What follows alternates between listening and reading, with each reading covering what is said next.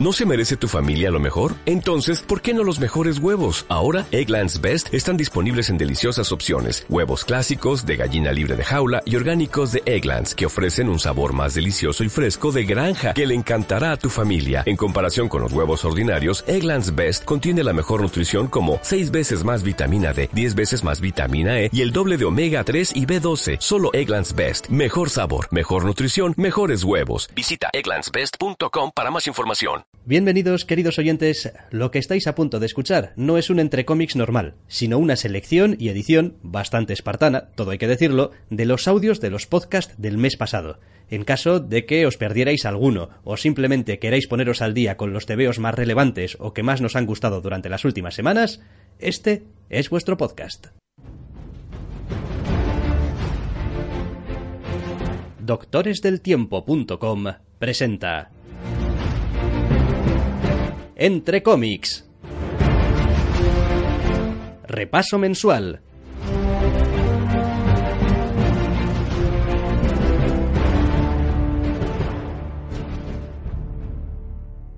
Hablamos de A-Force número 1, un TVO nuevo de Marvel, de G. Willow Wilson y Jorge Molina, que en realidad pues viene a ser como una especie de sucesor espiritual de lo que ha sido la mini A-Force eh, que hemos tenido durante el evento Secret Wars. La verdad es que este A-Force era una de mis minis favoritas durante el evento. Y aunque ah, le falta todavía estar un poco ahí a este número uno, la verdad es que me ha gustado mucho. Sí, la verdad es que yo también he quedado bastante satisfecho con este número uno de A-Force, a pesar de que, hombre, es una colección de grupo y no hay posibilidad siquiera de sacar a todo el grupo en este primer número. No. Solamente, bueno, pues eh, hace lo que puede intentando unir unos cuantos personajes que van a ser los protagonistas de la serie. Curiosamente elige quizá el que yo menos hubiese esperado para utilizar como hilo conductor. Pero bueno. El personaje nuevo Sí. de Singularity. Eh, no sé, creo que es lo casi lo inevitable. Al fin y al cabo era el personaje nuevo del- de la miniserie y después de todo lo del evento y que aquí se tope con lo que se topa, es un poquito el hilo conductor tal vez más natural, ¿sabes? Le quita un poquito el protagonismo a un personaje específico, aunque sea ella la protagonista, y se lo da al grupo, porque se trata de juntar a sus amigas al fin y al cabo. Sí, a ese respecto, hombre, para incluso quien no haya leído nada de A-Force, no se va a encontrar nada muy alienígena, porque al final el resto de los componentes del grupo son personajes muy bien establecidos dentro del universo Marvel. Y bueno, pues casi casi este personaje nuevo que aparece aquí, pues es como la excusa para rejuntarlos. Es como, ¿y por qué deberíamos formar nosotras parte de un grupo si no tenemos absolutamente nada que ver? No, no, claro que tenéis que ver, tenéis que ver con una colección o una miniserie que sacamos antes. Sí, aunque claro, eh, más allá del propósito editorial, ahora mismo Singularity tiene poco con lo que trabajar. Entonces, ya veremos. Me imagino que como todo buen grupo de Vengadores o similar, acabarán uniéndose frente a una amenaza común. Y eso es a lo que parece apuntar este primer número. Sí, hombre, a mí la verdad es que me ha gustado el TVO, por un lado porque he disfrutado un poco con esta especie de situación algo alocada de bueno, es conocido pero desconocido y tal, que es un juego que, que me suele satisfacer bastante, y por otro lado el dibujo a mí me gusta mucho. El dibujo y el color, y decir, bueno, vale, Laura Martín, estoy color viendo que es corre el color. Sí. Eh, pues ya está, no tampoco hay mucho más que decir, ¿no? Pero creo que Molina hace, hace un buen trabajo y sobre todo consigue darle a este nuevo personaje que hace de hilo conductor, pues no sé, ese toque entrañable y, y amigable que necesita la historia. Nivel, ni, o sea, es, es tal, tal nivel desentrañable que hasta los propios personajes del cómic dicen, ah, qué mona, podemos adoptarla y tal. Y es como, "Mm, tío, o sea, vale ya. Tiene algunos momentos realmente graciosos. eh, podemos ver a los personajes que se supone que formaban parte de su círculo de amigos en Secret Wars reaccionar en plan, "Mm, ¿esto qué, qué está pasando? ¿Qué, ¿Qué lío es este? ¿Qué locura es esta? Y ayuda a establecer un poquito la situación post-evento, respetando más o menos la situación de los personajes. Quiero decir, a, por ejemplo, a la Capitán Marvel no la tenemos en nada raro, la tenemos igual que la hemos visto en Ultimates o en su colección. No hay. Ya, hombre, a ver, estas cosas siempre son complicadas porque estás intentando hacer guiños a algo que ya no tienes a base de unos personajes que te has sacado un poco de donde te ha dado la gana. Entonces, bueno, a ver, eh, no hay que hacer, yo creo, en general, demasiado caso a de dónde viene todo esto, sino más bien a dónde va. Y a dónde va, pues parece ser una, no sé, un tebeo de grupo con bastante tono distendido, a pesar de todo, y bueno, pues una colección de, pasarlo bien, de aventuras entre amigos. El asunto está en, que, si el grupo va a cambiar a medio o largo plazo y cómo se va en torno a qué se va a sustentar más allá de esta figura de Singularity. Quiero decir, en el evento tenían, tenían algo en común, que era defender su patria, básicamente, defender a Arcadia y protegerse unas a otras. En este caso es algo un poquito más peculiar, porque las que se conocen, se conocen entre sí, pues son personajes Marvel establecidos, las que no, no. Las relaciones a veces van a ser ásperas, porque tenemos algún inhumano, tenemos algún mutante, quiero decir, las cosas se pueden poner un poquito raras. Y, y, más allá de, bueno, vale, ha pasado algo raro, ha aparecido esta, esta tía rara, dice que nos conoce muy bien, el peligro ha pasado, vale, ¿y ahora qué? Entonces, a ese, a ese tipo de preguntas tendrá que dar respuestas la colección, pero bueno, en principio es un arranque muy, muy divertido. Sí, yo me lo he pasado muy bien. Yo principalmente he ido pasando las páginas y he ido adentrándome en esta historia de no me conoce nadie, qué triste estoy, y después mm, amenaza, salida de ninguna parte, y vamos a pegarle, y es como, salvando muchísimo las distancias, esa especie de sensación de, de aventura a, ratos tontorrona que te dejaba el Totally Awesome Hulk, ¿no? Como, bueno, pues, pues, pues sí, hay una historia ahí detrás y los personajes tienen unas motivaciones para hacer lo que hacen, pero, pero al final es pasarlo bien, repartir unos puñetes. Está, muy bien, es, es, es muy sencillito y muy carismático, se aguanta muy bien el ritmo, ya veremos cómo funciona a largo plazo, pero ha, ha, sido un arranque realmente chulo. Sí, sí, sí, sí, sí, sí, sí. No sé yo, pues eso, hasta dónde va a poder llegar esto, pero bueno, en realidad todas las colecciones de grupo se sustentan básicamente bajo la premisa de que nos vamos a juntar porque, coño, es la colección va de que nos juntamos. Que hombre, a ver, la mera existencia del personaje supongo que apunta a algún tipo de problema más grave. Entonces, o algún tipo de, de, follón espacio-temporal, o, vete a saber. El asunto es hasta, hasta qué punto vas a comerle la tostada a los Ultimates y sus y sus misiones mega locas. Sobre todo cuando la Capitán Marvel forma parte de ese equipo. Y he de reconocer que ha salido esta semana el número 3 de los Ultimates y, lo estoy disfrutando mucho. Estoy disfrutando mucho porque, en cierto modo, me están dando la sensación de somos eh, algo así como eh, de Continuity Police o de Marvel Police. Es como somos la colección en la que vamos a intentar arreglar todas esas mierdas que estáis haciendo. Quiero decir, la próxima mierda es que si, oye, ¿qué está pasando aquí con los viajes en el tiempo? ¿Qué, qué, qué, especie de descontrol hay aquí? Pues bueno, nos encargaremos de eso, ¿no? Y aquí también pues parecemos nacer de una especie de... no sé cómo llamarlo. Problema espacio-temporal. Eso es. Ya veremos por dónde tiran, pero bueno, en principio parece una, una colección de grupo ligera y divertida y por ahora eso le basta y le sobra. Sí, y después tiene otra cosa, y es que, hombre, te permite tener un poquito de, tiempo, de presencia de algunos personajes que yo al menos, mm, es que, es que si no, no los veo. Ni... Yo he hecho muchísimo de menos la colección de Hulka. Y bueno, pues desde que terminó los Runaways hay personajes que directamente apenas salen. Por eso. Entonces, bueno, pues te permite, es verdad, sí, pues eh, Medusa está ahora hasta en la sopa, porque inhumanos y tal y cual. Pero al margen de esos otros personajes que es que o montas una colección un poquito así o prácticamente no, pues sí, salen. Ni Dazzler ni Nico Minoru son de los personajes más populares de la editorial, las cosas como son. Tengo curiosidad por ver qué hacen con Dazzler exactamente. Porque bueno, Miko Minorum más o menos se las arreglará. Es rarita, magia. Bueno, va, se las puede arreglar. Dazzler...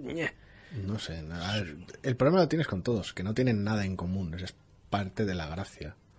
Quiero decir, realmente, porque tienes a, tienes a la reina de los inhumanos, tienes a Hulka, tienes a la capitana Marvel. Bueno, vale, y las dos son vengadores y se conocen. La relación no es súper estrecha, pero bueno ni con Minoru no, pinta nada con las tres anteriores, ni Dazzler con las cuatro previas. Hombre, tampoco evitemos el elefante de la habitación. Hay una cosa que tienen en ah, común. sí, claro, todas, son mujeres. Todas son mujeres. De eso se trataba en la miniserie original, pero me refiero a que muchas de ellas ni tan siquiera se conocen. Entonces, más allá de, eh, la chica esta rara que está hecha de estrellas ha dicho que tenemos que estar juntas o algo. Es como, hostia, con eso van a tener que, van a tener que andar con mucho cuidado y a ver cómo les funciona sin, sin forzar demasiado la maquinaria y decir, bueno, ya le hemos dado puñetazos al problema mm, hasta, hasta otra. Es como, no, no tenemos por qué estar cerca. Por eso digo que no sé si habrá cambios en el plantel de la colección o... Podría ser incluso una especie de reformulación del concepto defensores bastante graciosa. De, bueno, no tenemos demasiado en común, pero nos juntamos. Singularity y- va detectando problemas que requieran de puñetazos y va juntando a sus antiguas amigas para que le den puñetazos a esa cosa. Sería gracioso. Ya veremos, ya, Ya veremos. Pero ha habido también otras eh, novedades. Secret Wars número 9, el último número, Jonathan Hickman y Esad Rivik para esta gran historia de Marvel. Gran historia al menos en principio. Pues sí, porque llevamos ya desde la mitad del evento más o menos con miedo, con mucha explicación, mucho, tampoco relleno, pero bueno, mucho tener que colocar a cada personaje en su sitio, mucho tener todas las piezas de este ajedrez bizarro colocadas y teníamos miedo de que el final, bueno, no estuviera a la altura. No ha sido el caso. Yo me atrevería a decir que el final es de lo que más me ha gustado del evento. O sea, eh, curiosamente, o quizá no tanto, me ha gustado mucho el principio, me ha gustado el final, pero vamos, el final me refiero a este último número, y si me apuras a la última parte, o las últimas partes de este, de este último número, y entre medias ha habido como una especie de, bu- bueno, pues pasan cosas para que personajes estén en sitios y sucedan situaciones y, y poquito más. Pero bueno, este último número sí que definitivamente cierra un poquito la trama, que estaba abierta desde el principio en este Secret Wars y para mí le da una resolución muy... A ver, y que se me entienda bien, porque va otra de mis... ¿eh? Como- Comparaciones de mierda. Exactamente. En cierto modo muy Star Wars. Ay, como... Y ahora lo explico. Me has pillado hasta, hasta, hasta fuera de guardia a mí, vamos. Ajá. Tenemos una gran historia aquí, hay grandes cosas, el universo, la galaxia, todo está en superjuego y tal y cual, y es todo súper importante y tal y cual. Pero al final eh, todo se reduce a que Paquito, ¿qué es lo que hace Paquito con, con fulanito? O sea, quiero decir, Paquito y fulanito tienen que, lo que quieres al final es Paquito y fulanito. Eso es super Star Wars. Entonces. Sí, eso, eso, eso es muy Star Wars, porque al final a ti lo que te importa es qué pasa con Luke y Vader, ¿no? Es, Sí. es ese rollo, es como, sí, es verdad, el imperio y tal, y la estrella de la muerte y la galaxia y lo que tú quieras, pero ¿qué pasa con Luke y con Vader, no? Sí, bueno, pero es eso, que en este tipo de historia grandilocuente, sobre todo cuando tiende a lo fantástico, que bueno, que al final se dirima de casi, de, de manera casi personal tampoco es poco habitual, entre comillas. No, no es poco habitual, pero bueno, es, es un elemento que me gusta de esta historia y sí que es verdad que este último número al final em, tira muchísimo de las fortalezas de Hickman como escritor, o al menos eh, reúne muchos de los elementos en los que el autor se nota que está cómodo. Es decir, maneja sobre todo personajes con los que está eh, muy cómodo, eh, situaciones y conceptos a los que les ha dado muchas vueltas muchas veces dentro del universo Marvel y al final, bueno, se marca también una resolución pues pues casi casi muy propia de él, casi eh, ese ese final que no no pudo hacer en otras colecciones en las que estuvo, si me apuras. Sí, eh, más que en números anteriores y más que nunca a lo largo de todo este evento posiblemente, salvo igual contados momentos de los primeros números, este es un cómic totalmente Hickman y Ribby. Quiero decir, es realmente más allá del evento, más allá de la necesidad de los cambios, el shock, la novedad y los inevitables puñetazos, hasta los puñetazos, donde los hay, porque los hay, son muy propios de, ellos, tanto del estilo escribiendo de uno como del estilo artístico del otro. Sí, he de decir que, a ver, esa de Ribi que es uno de los grandes aciertos de esta historia. Quiero decir, podrías haber puesto varios dibujantes, podrías haber puesto a otros dibujantes un poco más rápidos, otros dibujantes con un estilo quizá un poco más, entre comillas, eh, habitual, ¿no? Dentro de los superhéroes, pero yo creo que hubiese perdido un poco ese, ese tono de ser algo, entre comillas, extraordinario, de ser algo que no se da muchas veces, ¿no? De, de abrir el TVO y decir, bueno, esto... especial, sí. Eso es, es, es algo especial. Y en este último número también yo creo que se luce bastante. Es verdad que esa Rivik tiene algunas cosillas a veces con los rostros y pues las expresiones y tal. No, pero ha- han funcionado muy bien juntos, Hickman y él. O sea, realmente, realmente se, se, se, se nota. No sé si en lo personal, pero en lo profesional, desde luego, han funcionado muy bien el uno con el otro. El resultado salta a la vista. Y después otra parte del equipo muy importante, Yves Borcina, que, oiga, que es que el color Esto es no que se hace colorea mucho. solo. Esto no se colorea solo y el color hace mucho. Y en este TVO también hace mucho porque porque marca marca tonos, marca dinámicas, marca En algunos momentos muy concretos lo hace todo. Entonces, joder, es importante también. Por lo demás, hombre, yo me atrevería a decir que la gente que en general pues no soporta a, cómo escribe Hickman y tal y que está siguiendo esto por seguir eh, no, pues qué es lo que pasa en el universo este que tanto ama de Marvel y tal, pues bueno, pues no va a ser la resolución más satisfactoria para él y seguramente va a encontrar un montón de pegas. No, pero bueno, eh, funciona de manera, por un lado funciona de manera coherente con el universo Marvel y con cómo funcionan sus personajes. Los protagonistas más concretamente están muy bien, más que nada porque el guionista los conoce de sobra. Y por otro lado es muy, muy coherente, lo dicho, a la obra del propio guionista, al del propio escritor. Con lo cual, mm, la obra es muy compacta. Quiero decir, al que no le guste es que no le gusta la obra de Hickman en general porque tampoco creo que haya ido contracorriente en lo que supone ser un guionista para Marvel, especialmente. Sí. después en lo que se refiere propiamente a la, a la historia o al gran arco que eh, pueda desarrollar eh, Secret Wars, pues eh, al final esto, esto, esto, esto es un tebeo del Doctor Muerte. Sí. Quiero decir, con sus altos y sus bajos, con sus matices, con sus añadidos, con sus tal. Sus números de explicaciones prolongadas en el medio. Eh, exactamente, pero al final esto, esto vive y muere, pues por cómo vive y muere. Eh, el Doctor Muerte, al final, vaya, vive y muere y muerte, en fin. Doom sale mejor. Sí. Y, además tiene unos cuantos eh, momentos también, este, este último número, que sí que son muy, no sé, muy, muy, muy, muy icónicos, muy visuales, muy identificativos, muy propios de los personajes, así como igual ha habido algunos otros números donde costaba encontrar quizá ese momento eh, icónico, ¿no? Del, del TVO. Sí, momentos más genéricos, tal vez. Pues, en este caso no. Pues aquí no, aquí, aquí está muy bien. Yo he disfrutado mucho leyéndolo. Eh, es verdad que acabo un poco como era previsible que acabase. Sí. O sea, tampoco nos vamos a engañar, no hay muchas sorpresas pero sí que hay unos cuantos guiños y sí que hay unas cuantas eh, maneras em, curiosas de llegar al final. Tienes un margen de maniobra, Abel. Es, es difícil sorprender cuando llevas ya meses sacando colecciones post-evento. Es decir, por mucho que no hayas explicado nada ni dicho nada, entre lo que venía sucediendo en el evento, que te veías venir más o menos cómo podía terminar, y ver luego las consecuencias a posteriori, pues mucha, mucho espacio para la sorpresa tampoco va a quedar y tampoco es el punto fuerte del, evento en general y ni del cómic este en particular. Hombre, la gran crítica que le haría yo a Secret Wars es que, a pesar de todo su grandilocuente nombre, a pesar de todas sus promesas, a pesar de toda esta especie de cosa de no, el universo Marvel se va por el garet, por el retrete y esto ya, vamos, lo que va a haber después, si es que hay algo y tal, eh, va a ser completamente otra cosa, territorio inexplorado, entre comillas pues la verdad es que a juzgar por lo que hemos leído ya de las colecciones que están saliendo desde hace unos meses, pues, pues hombre. inexplorado tampoco. Es como, hombre, no, de inexplorado no tiene nada. Es verdad que yo asumo que se están guardando varios ases bajo la manga y va a haber cositas que. Sí, hay, hay colecciones en las que se ha visto flexibilidad para montar cosas más locas, como en Ultimates. Sí, eso te iba a decir. Quizá es verdad que no ha habido tiempo o no ha habido posibilidad o se está haciendo ahora un poco con los Ultimates de explorar toda esa parte digamos que está fuera de la Tierra del universo Marvel. Porque claro bueno una cosa es como esté la Tierra que es verdad que es donde se desarrollan la mayor parte de las historias pero luego está como está lo cósmico, por decirlo entre comillas.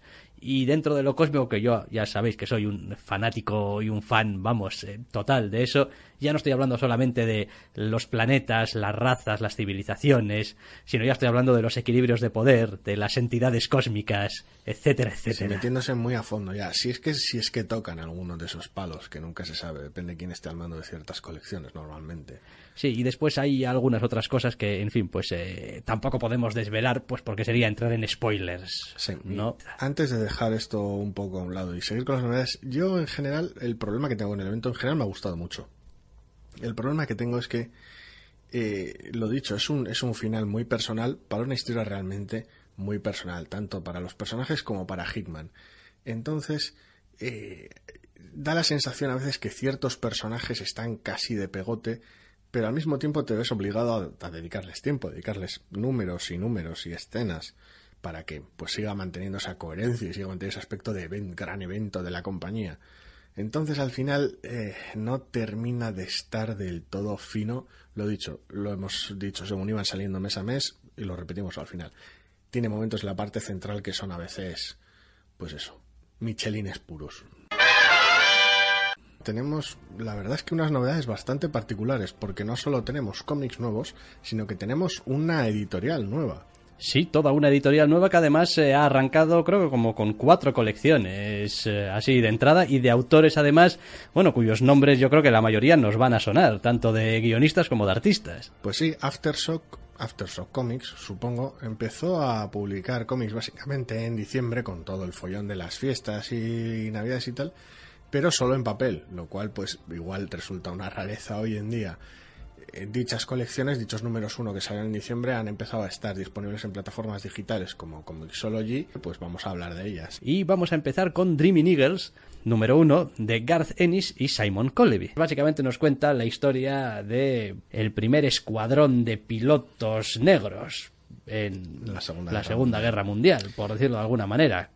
Sí, solo que el marco es bastante peculiar y bastante más, por, un lado, civilizado, porque de Garcenis me esperaba alguna que otra burrada y zafiedad bastante mayor de la que en el cómic, que no, es un cómic muy, muy normalito, muy normalito, se le ve muy civilizado, que nadie se espera la- el clásico tsunami de tacos y de situaciones grotescas, a veces propias de sus cómics. El asunto es que la, la historia básicamente funciona en dos capas, porque por un lado es la historia de ese escuadrón de pilotos negros de la Segunda Guerra Mundial, pero también es la historia de uno de los miembros de ese escuadrón contándosela a su hijo, lo cual produce una dualidad que aunque podría romper el ritmo en el cómic, es bastante interesante.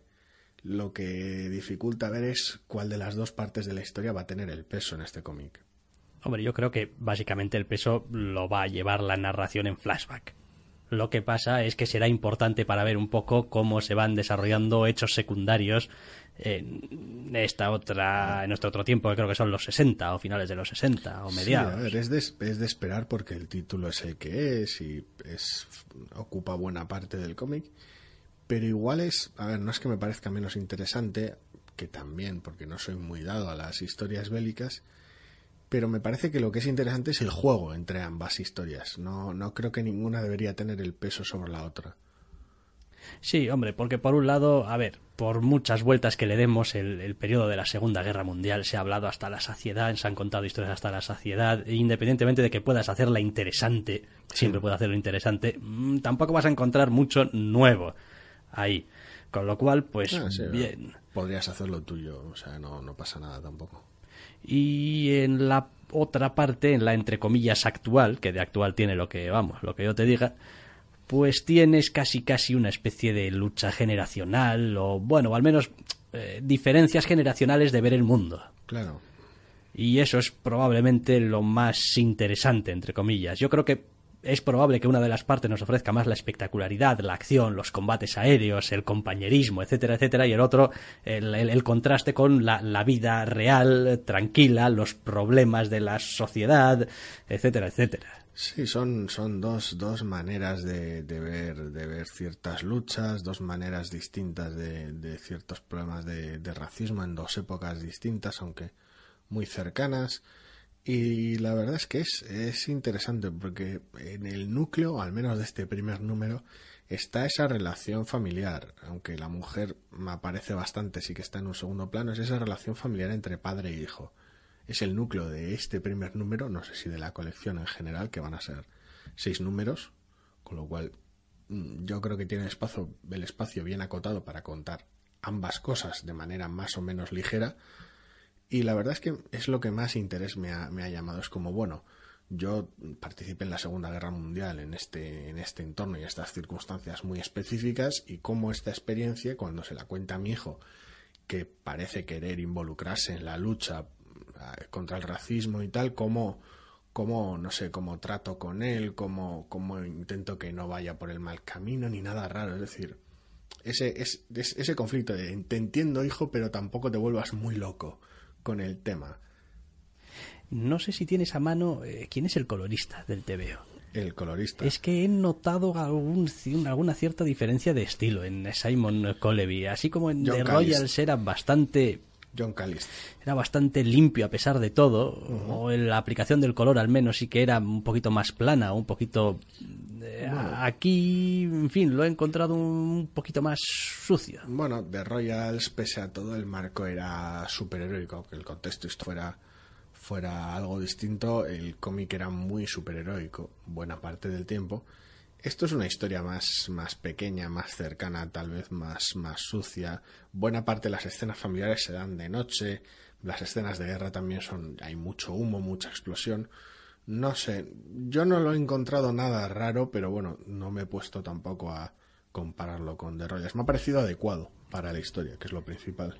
Sí, es verdad, de todas formas que tienen muchísimos puntos en, en, común ese, asunto de los combates aéreos y los aviones y tal, que en The Royal se veía muchísimo, sobre todo al principio también, y bueno, pues eh, está claro que no creo que hubiese ninguna duda antes de empezar el proyecto de que Simon Coleby al menos esta parte la podía llevar a la perfección, pero bueno, la otra parte también se las arregla para, para, hacer un buen papel. Y a mí es un TVO que ya me ha gustado, a pesar de que reconozco que este tipo de historias nunca han sido muy atractivas para mí. Es decir, entiendo que quizá resuenan mucho con un, una cierta parte igual, ¿no? De, del lector estadounidense y tal, ¿no? Porque al fin y al cabo es parte de su historia y tal y cual. A ver, así, a nosotros nos pilla más de lejos, pero por eso digo que la parte más interesante no es tal vez este, esta historia bélica, que al que le gusten este tipo de historias, si le dedican el tiempo suficiente, están contadas creo yo de manera adecuada, a mí me interesa más esa relación padre-hijo porque es más universal y más interesante. Aún así, vaya, es un TVO que, que se lee que se lee muy a gusto ¿eh? yo creo que sí, sí. lo que has dicho Garcenis está muy muy a contar la historia sin ninguna clase de añadido exageración ni ninguna cosa rara lo que se agradece y bueno pues Simon Coleby hace un trabajo pues también que está que está muy bien así que sin más para ser el primer TVO así de Aftershock que cae entre las manos, pues esto, coño, pues Garcen y Simon Coleby, bien, bien, o sea, está bien, vamos a ver cómo van el resto, ¿no? De, de, de, qué cuerda van, van a ir todos de este pelo. Bueno, pues, pues no, porque el siguiente te veo, Insects, número uno, de Margaret Bennett y Ariela Cristantina, es un animal completamente distinto. Pues sí, eh, volvemos a tener un cómic ambientado en el pasado, en este caso nos vamos hasta la era victoriana y finales del siglo XIX y es un cómic muy muy particular. Por un lado nos cuenta pues una historia muy clásica, tal vez de la época, una mujer que no se termina de llevar bien con su marido, que el marido no la trata para nada bien en absoluto y ella se lleva muchísimo mejor con la que parece ser su doncella. Más adelante entran en juego unos elementos fantásticos que para mi gusto no es que lo estropeen, porque son parte integral del cómic, pero casi distraen. No sé si te ha pasado lo mismo. No, a mí no me ha pasado lo mismo porque...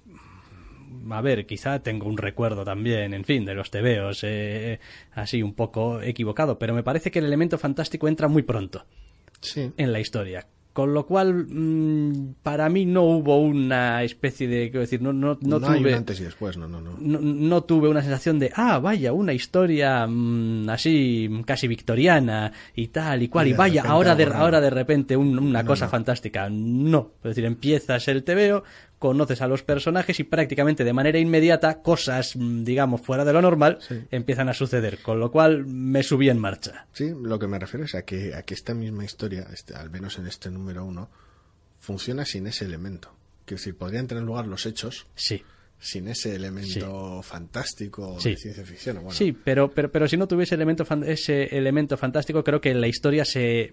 En fin, corría el riesgo de acabarse. Hombre, no voy a decir ahí, pero de tener menos recorrido. Tendrías que tirar por otros derroteros. Bueno, en el fondo, al menos por ahora, parece apuntar más a una historia de venganza o de retribución, por, decirlo de alguna manera. Ya veremos por dónde van los tiros. Pero bueno, tiene de todo un poco. Toca unos cuantos temas hay que tener en cuenta también que estamos hablando de la mujer victoriana, quiero decir, sí. las maneras y los caminos de ejercer esa venganza son muy limitados en esa época, por mucho que fueras también por eso, no sé quién y tal. Y... Sí, por eso digo que es, que es bastante simpático porque toca algunos temas bastante interesantes de la, de, de la época victoriana, como el, el, aumento de la, de, bueno, la represión, no, pero temas, temas morales acerca del sexo, temas de vestimenta y de lo que es adecuado o no llevar en público y cómo es adecuado o no comportarse en público, sobre todo en ciertos miembros de ciertos estratos sociales.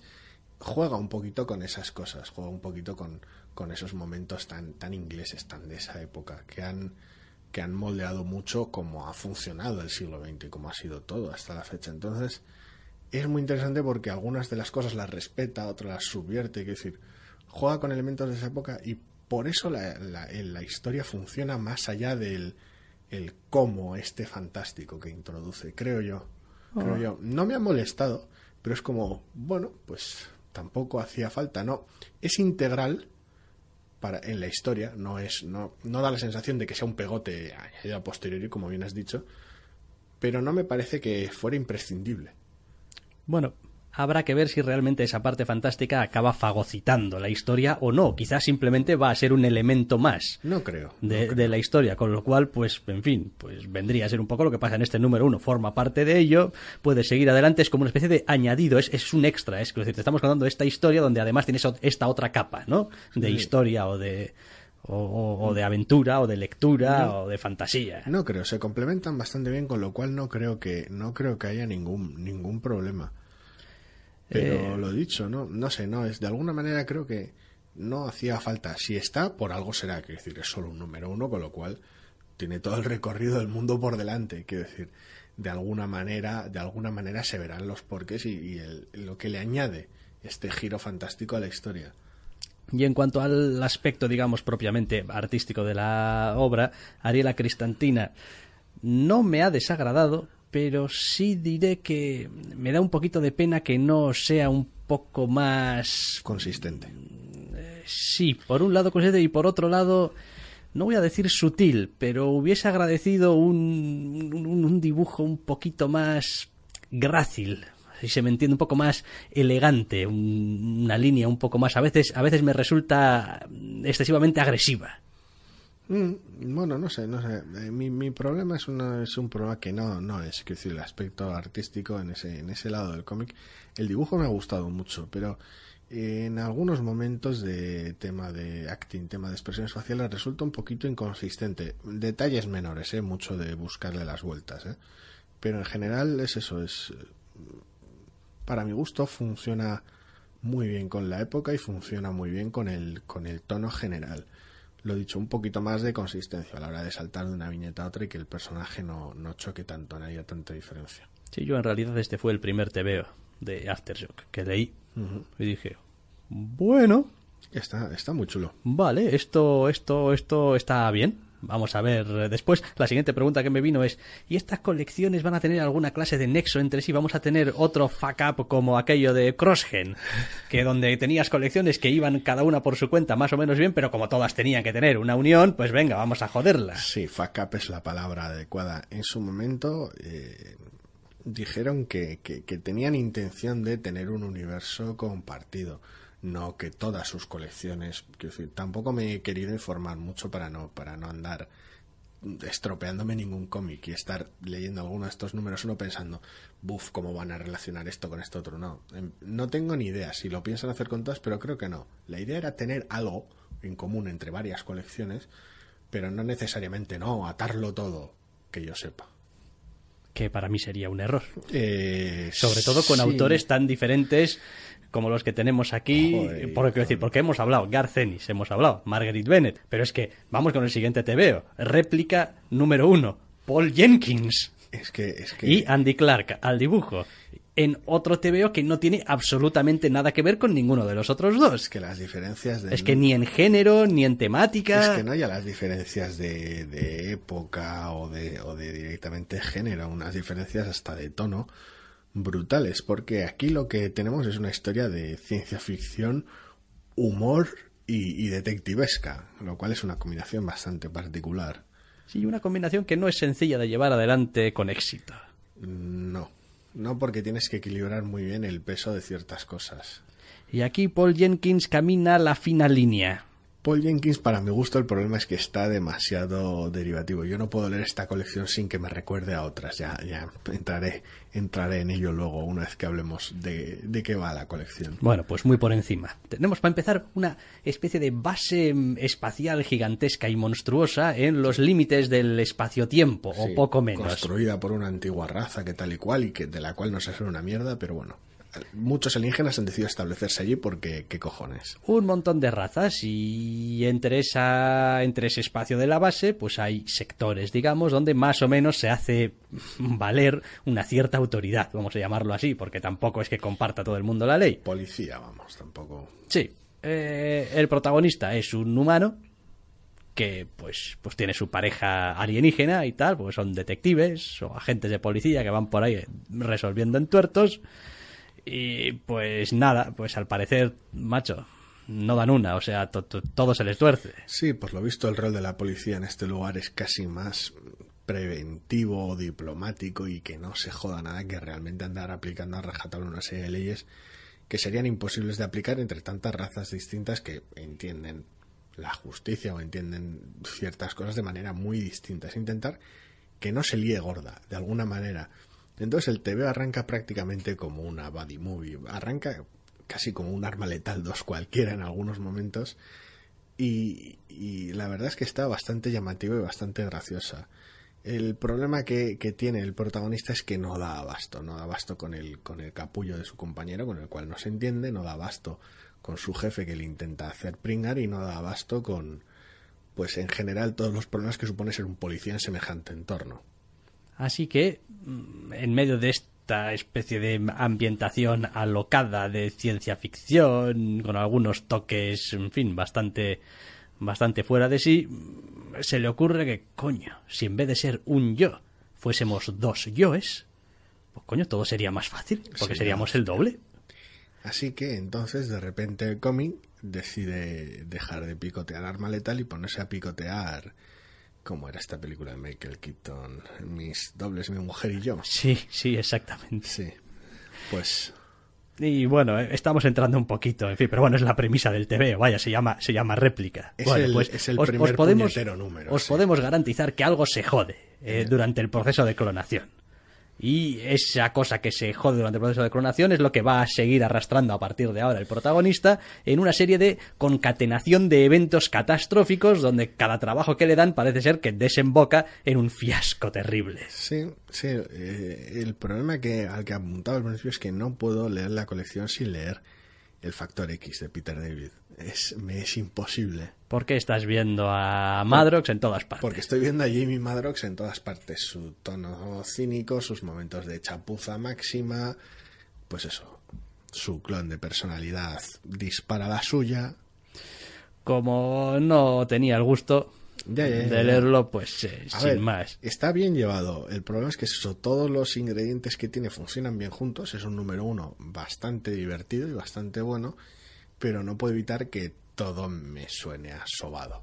Todo, desde la base galáctica extravagante con grandes misterios en medio de ninguna parte, hasta el choque diplomático entre razas que intentan convivir, pasando pues por eso, por la Buddy Movie por un lado y por el problema con los clones por el otro. Sí, la verdad es que intenta mezclar quizá demasiadas cosas y la mezcla sin estar mal, que está bien y bueno, funciona, te genera ese, esa cierta ansiedad de decir, bueno, pero, pero esto en realidad, ¿qué, clase de TV? Es decir, ¿qué me voy a encontrar en el número 2? No sé, a mí me parece pues, pues un, un caso extraño que será muy distinto a lo que parece que no será un caso fácil de resolver y que se resolverá de manera alocada con pasando antes por una chapuza. Quiero decir, a mí no me parece que combine mal todos esos ingredientes tan dispares. El problema que tengo es que se le ve demasiado el ADN a, a- cada una de las partes y, y no hace demasiado por introducirlas de manera original. Una vez más, es solo el primer número. Quiero decir, los derroteros por los que pueda seguir esto son muy variopintos.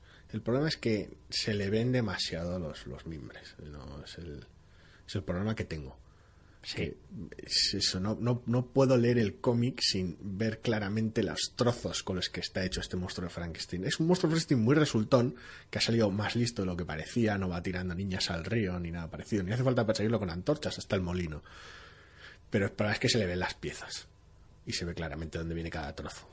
Sí, lo demás, bueno, pues brevemente también, pues Andy Clark hace un trabajo que está bastante bien, se las arregla para poblar esta gran base llena de alienígenas, pues de alienígenas y de cosas raras y de esa sensación de, ciencia ficción bastante loca. Para para mi gusto el trabajo, el trabajo de Andy Clark es formidable, quiero decir, los diseños de personaje están, están geniales, las expresiones faciales en los momentos de humor están muy, muy, muy logradas. Sí, se las arregla, se las arregla para vender muy bien todas las situaciones, incluso aunque tengas que pasar de una página a otra, de no sé, el gran dramón a la gran comedia, ¿no? Pues, pues bien. Y eso quiere decir, en fin, pues que, que el trabajo está hecho con mano, bastante decentemente. Réplica uno, bueno, veremos, veremos qué le pasa a este réplica uno.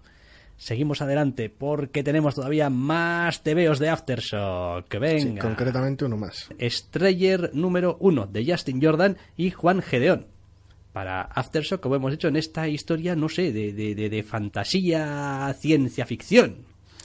A ver, es una historia básicamente de con ese tono de, de fantasía muy bruta situada en un mundo postapocalíptico.